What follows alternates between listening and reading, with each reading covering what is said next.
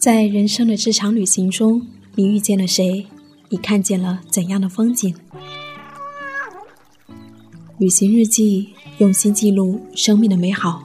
我是夏意，夏天的夏，回忆的忆。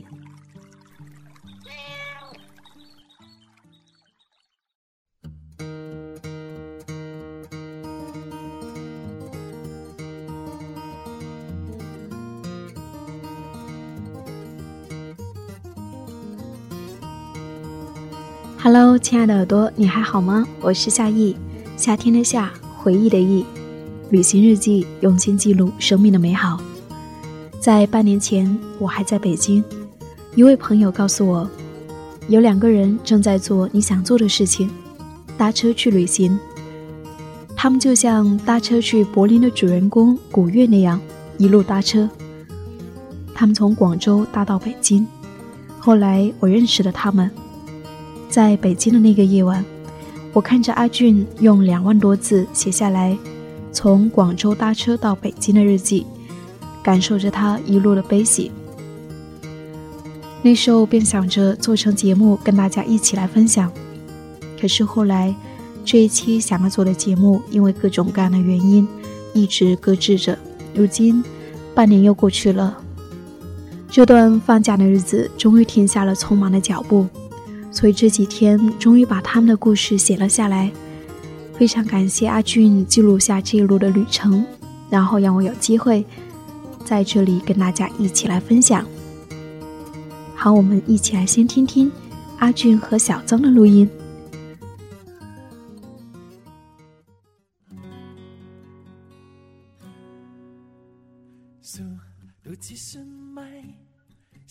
大家好，我是阿俊。呃，其实这场旅行我是从大二第二个学期开始准备的，因为那个时候看了比较多的搭车旅行这方面的视频，然后我也想来过这样的旅行。于是，在暑假的时候，我和我的好友小曾从广州出发，一路以搭顺风车的形式搭到了北京，整个过程历时十六天。一共搭了三十七辆车。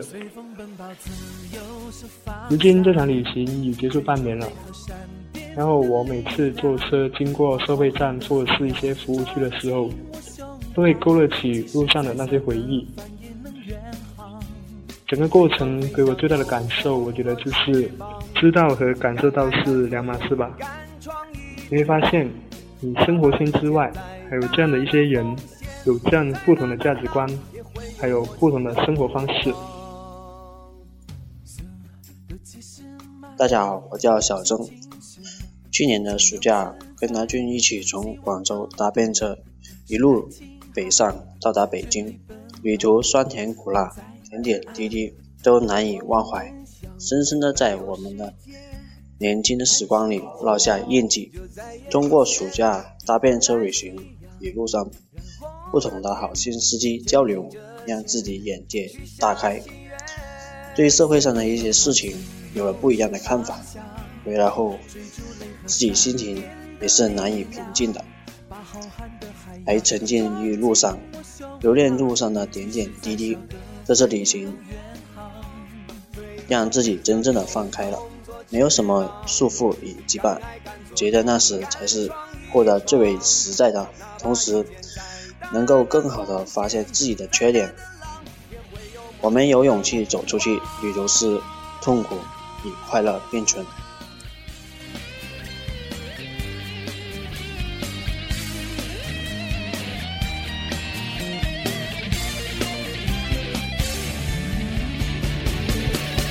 随风奔跑，自由是方向，追逐雷和闪电的力量。把浩瀚的海洋装进我胸膛，即使再小的帆也能远航。随风飞翔，有梦做翅膀，敢爱敢做，勇敢闯一闯。哪怕遇见再大的风险，再大的浪，也会有默契的目光。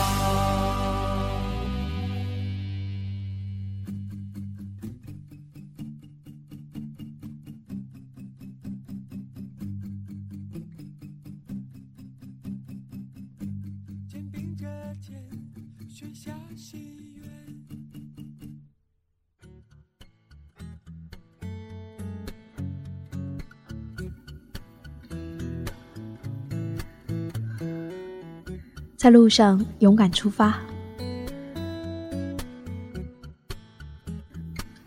二零一三年七月十一日，阿俊和小曾开始了他们搭车去北京的旅程。出发的那天早上，刚刚下过一场雨，一道彩虹美丽的挂在城市上空。带着一颗忐忑不安的心，他们上路了。接下来的旅途中会遇到什么，谁也不知道。就像这生活。他是一个永远猜不透的孩子，因为受了搭车去柏林的启发，他们学着古月搭车的方式，在加油站停了下来。第一站要去往的是从化。你好，请问你是往从化方向吗？不是。加油站的车辆来来往往，可是能够找到一辆去相同的方向，而且还愿意搭一程的司机。还真不是一件容易的事情。不停的询问，不停的失落，终于在问到第五十辆的时候，他们搭上了第一辆车。一个竖着大拇指的手势，一块写着目的地的牌子，一次次耐心的询问和等待，就这样，他们一路前进，一路向北，跨越大半个中国。这一趟旅程从广州开始，途经广东、江西、安徽、浙江、上海、江苏、山东、河北，最终到达北京，历经七个省份、两个直辖市，全程三千八百一十六公里，共搭乘三十七辆车，历时十六天。在路上，每个人都是一本书。在这一路上，每一辆车里都演绎着不同的人生故事。每一次搭上一辆车，和一个陌生人聊天，就像经历一场人生旅行。搭乘了三十七辆车里，有警察，有退役的老兵，有销售人员，有机关工作者，有开杂货店的老板，还有化工人员，等等等等。阿俊在他的日记中重复的写道：“每一个在路上的人都是一本书，你永远不知道下一个搭你的人是一辆什么样的车，车上的是什么样的人，有什么样的故事。”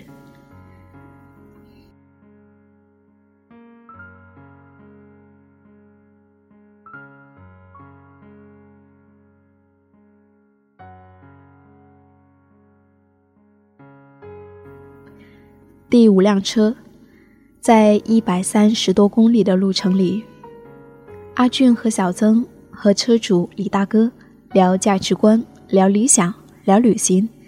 让阿俊最感动的是李大哥的这一句话：“我现在开了一个小杂货店，虽然赚不到什么钱，而且经常和老婆耍嘴皮儿，但我就是觉得很幸福、很快乐。”后来。李大哥留下他们的电话，让阿俊和小曾每到一个地方都发一个信息告诉他，把他的心也带过去。在后来的一路上，每一次到达一个省份，阿俊都会给李大哥发上一条信息。第六辆车，林大哥曾经当过兵，他说现在很想念在部队的日子。社会太复杂了，充满着各种各样的关系，让人心很累。第八辆车，黄大哥讲述了他在2008年雪灾的时候的遭遇故事。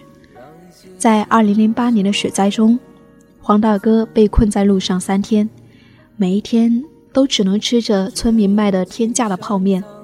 可是，还记得在当时的新闻上，我们看到的却是。国家给困在路上的司机送水、送泡面。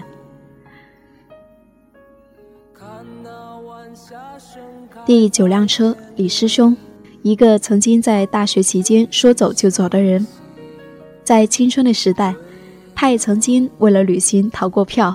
哼 第二十辆车，史大哥，一名销售人员。史大哥诉说着生活的无奈，为了应酬而经常喝酒，甚至因为喝酒而生病。可是，史大哥说，还是不得不喝呀。第二十二辆车，一位曾经当了二十多年运输兵的退役兵，曾经给军队的将军开过车。在退役之后，他原本不想继续从事运输行业，可是因为前几年生意亏本，而不得不重操旧业。第二十三辆车，江大哥，曾经在边防工作，因为表现良好而成为一名公安人员。在办案子的时候，如果抓到罪行不大的罪犯，江大哥会选择给罪犯自由。江大哥说：“这是一场博弈，跟罪犯的博弈。”工作中的江大哥显得严肃谨慎，而在生活中的他却是另外的一种状态。在三十七辆车中最绝望的一次等车，是在准备离开安徽的时候。那时候天色已经暗了下来，阿俊和小曾在路上依旧等着，尽管伸出了大拇指，他们两人却没有抱太大的希望。出乎意外的是，一辆物流车居然停了下来，这是他们等车最绝望的一次。阿俊说：“快放弃的时候，没想到搭到了一辆长途车。”开车的是一位二十六岁的小伙子冯大哥。由于物流行业讲究速度，作为物流车的司机，冯大哥每天休息的时间只有五六个小时，即使是在生病的时候，也要照旧上班。一开始，冯大哥对开车充满了兴趣。工作之后，每天重复单调的生活开始让他感到厌烦。车上的音乐听了无数遍之后，也变得索然无味。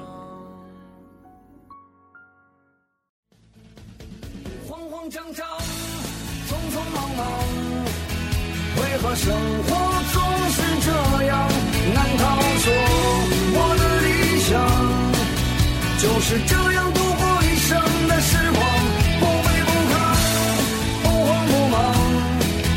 也许生活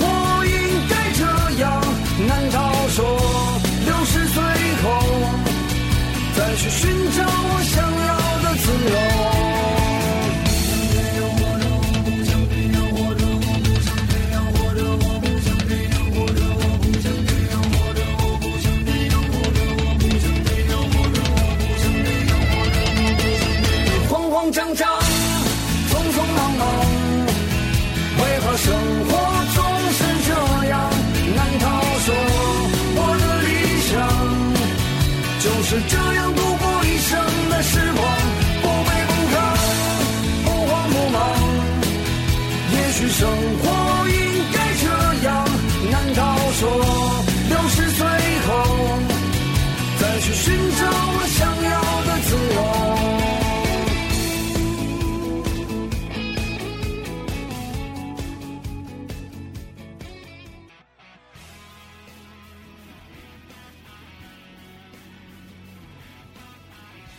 阿俊说：“每个人都有不容易的故事，不管从事哪一个行业，不管开什么车，都有背后不容易的故事。面对每一位停下来的司机，阿俊和小曾总想为他们做些什么。可是，由于坐在司机的旁侧，阿俊无法看清他们的脸。每一次按下快门，照片里的他们也只有一个背影。”能够做的，便唯有简单的一句“谢谢”。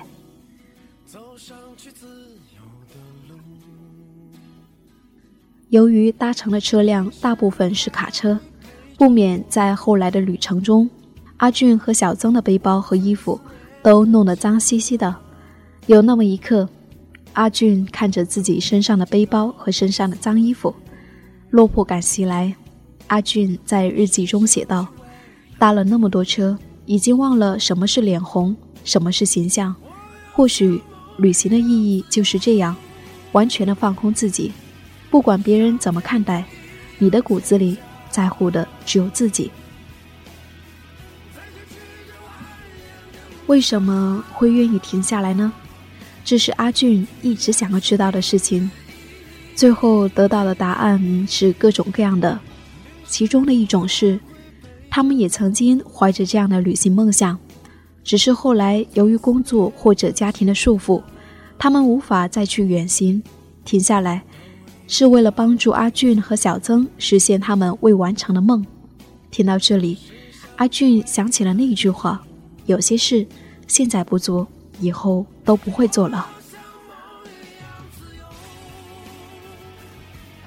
在路上，你会遇到各种各样的人，在行走的路途中，他们遇到过主动帮忙拦车的收费站工作阿姨，遇到过对这一趟旅程嗤之以鼻的陌生人，遇到过坑人的旅游区司机，也遇到过挑着一百多斤货物。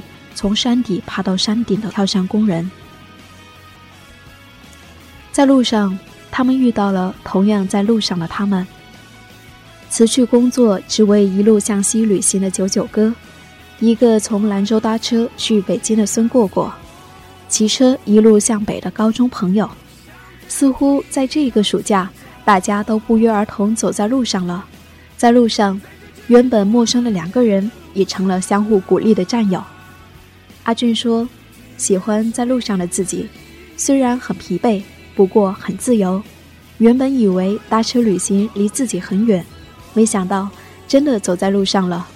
原本以为辞职旅行在书本上才可以看得到，却又遇上了。渐渐懂得，旅行不是为了去看多美的风景，拍多少好看的照片，而是尽可能的融入当地的生活。”用心的去感受他们。搭车不是为了走多远的路，而是尽量去挖掘他们的故事。如果说旅行可以改变一个人，就是因为在路上遇到的人和事，会潜移默化的改变你原本的价值观，让你开始重新思考。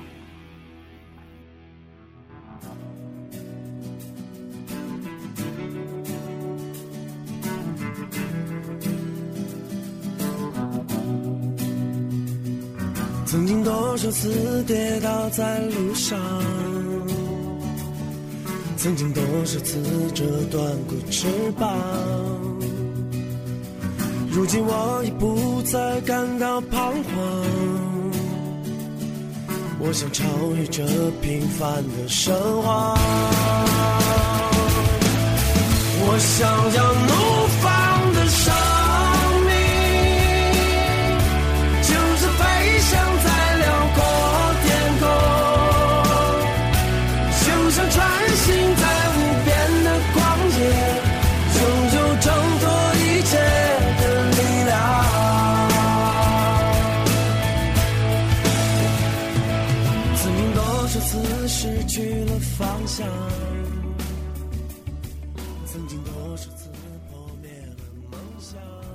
在路上还有许多故事还没有说完。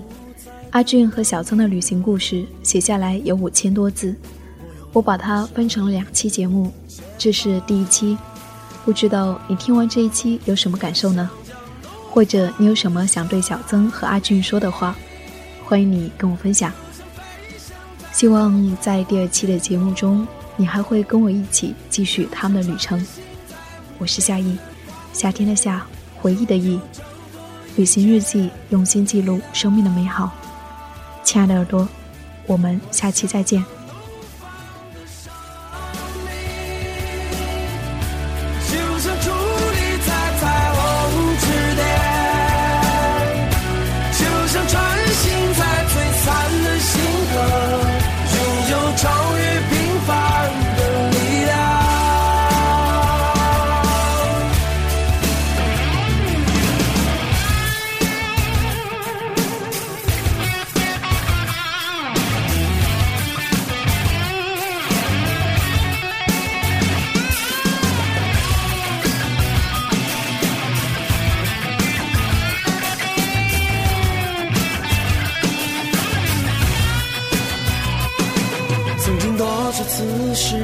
了方向，曾经多少次破灭了梦想。